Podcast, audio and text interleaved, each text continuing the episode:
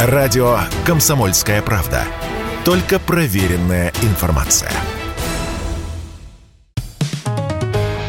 «Экономика» на Радио КП. Здравствуйте, дорогие слушатели радио «Комсомольская правда». В эфире наш ежедневный обзор главных экономических новостей, и сегодня мы поговорим о пенсиях. Представьте себе, берег моря, бокал вина, прекрасная погода, морской воздух, чайки, пальмы. Примерно так проводят счастливую старость многие пенсионеры. Жаль не наши. На 18,5 тысяч рублей, а именно столько сейчас составляет средняя российская пенсия, особо не разгуляешься. Сколько же российскому пенсионеру нужно для счастья? Об этом аналитики портала Superjob спросили больше 30 тысяч россиян из городов с населением свыше 500 тысяч человек. И высчитали среднюю пенсию, которую россияне считают достойной. Это 45 тысяч 300 рублей в месяц. То есть примерно в два с половиной раза больше средней пенсии по стране. Самые большие пенсионные ожидания, естественно, в столице – ровно 50 тысяч рублей. А самые скромные запросы у жителей Воронежа, Ижевска и Кирова – около 40 тысяч. Почему же пенсионные мечты разбиваются о реальность и может ли государство платить больше? С одной стороны, может, но ресурсы все равно ограничены. В идеале пенсии должны платить из страховых взносов работающих россиян. Однако на выплаты пенсии сейчас уходит 8 триллионов 800 миллиардов рублей в год, и лишь 70% от этой суммы покрывается страховыми взносами.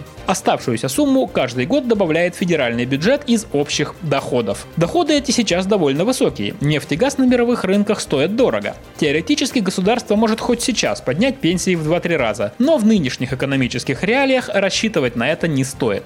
Тогда все доходы будут уходить на выплаты пенсионерам в ущерб другим сферам, на которые идут бюджетные деньги.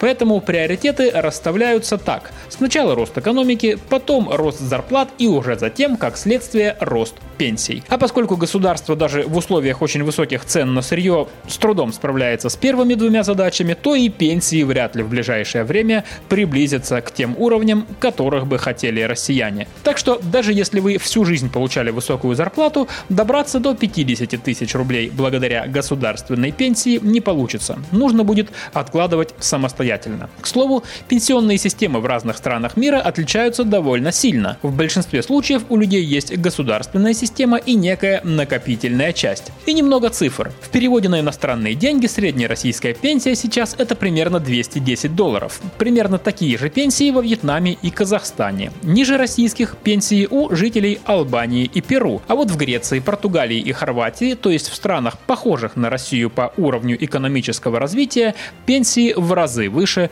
чем у пожилых россиян.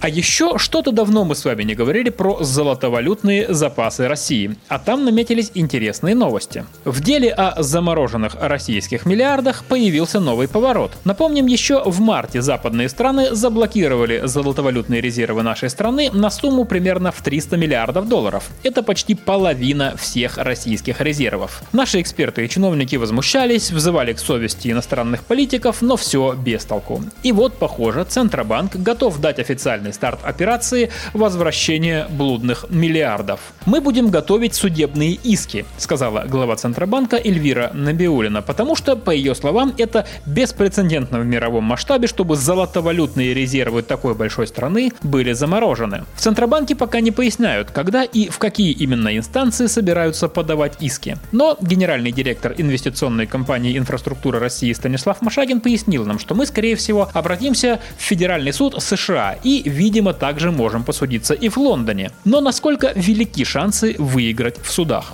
Эксперт признался, что, по его мнению, не добьемся мы возврата своих денег. По словам эксперта, заморозив резервы, западные страны толкают Россию к дефолту, который может случиться, когда страна не выплачивает свой внешний долг. Это касается просто любой страны, не только России.